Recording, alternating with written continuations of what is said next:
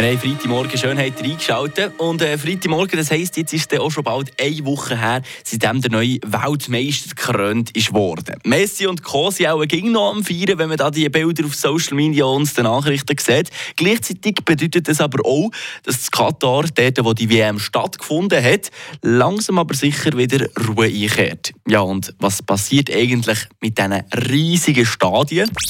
Eine Portion Wissen für einen starken Tag. Schlauere Tag mit Radio FR.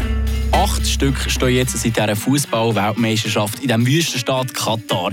Bis jetzt ist bekannt, dass eins von diesen abgebaut und recycelt wird. Ja, und wie sieht es denn bei den anderen sieben aus? Eines von diesen Stadien wird, so wie auch schon vor der WM, weiterhin als Nationalstadion von Katar genutzt.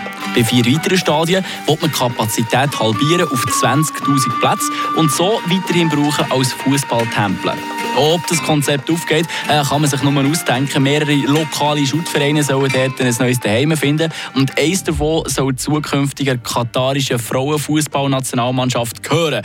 Äh, die haben übrigens das letzte Mal 2014 einen Ernstkampf bestritten. Wer jetzt genug wach zugelassen hat, ja, dem ist es auch aufgefallen. Bei diesen ganzen Plänen fehlen noch zwei Stadien, nämlich sogar die zwei grössten, die gebaut wurden. Ja, bei denen wird einfach mal die Kapazität halbiert auf 30.000 Plätze.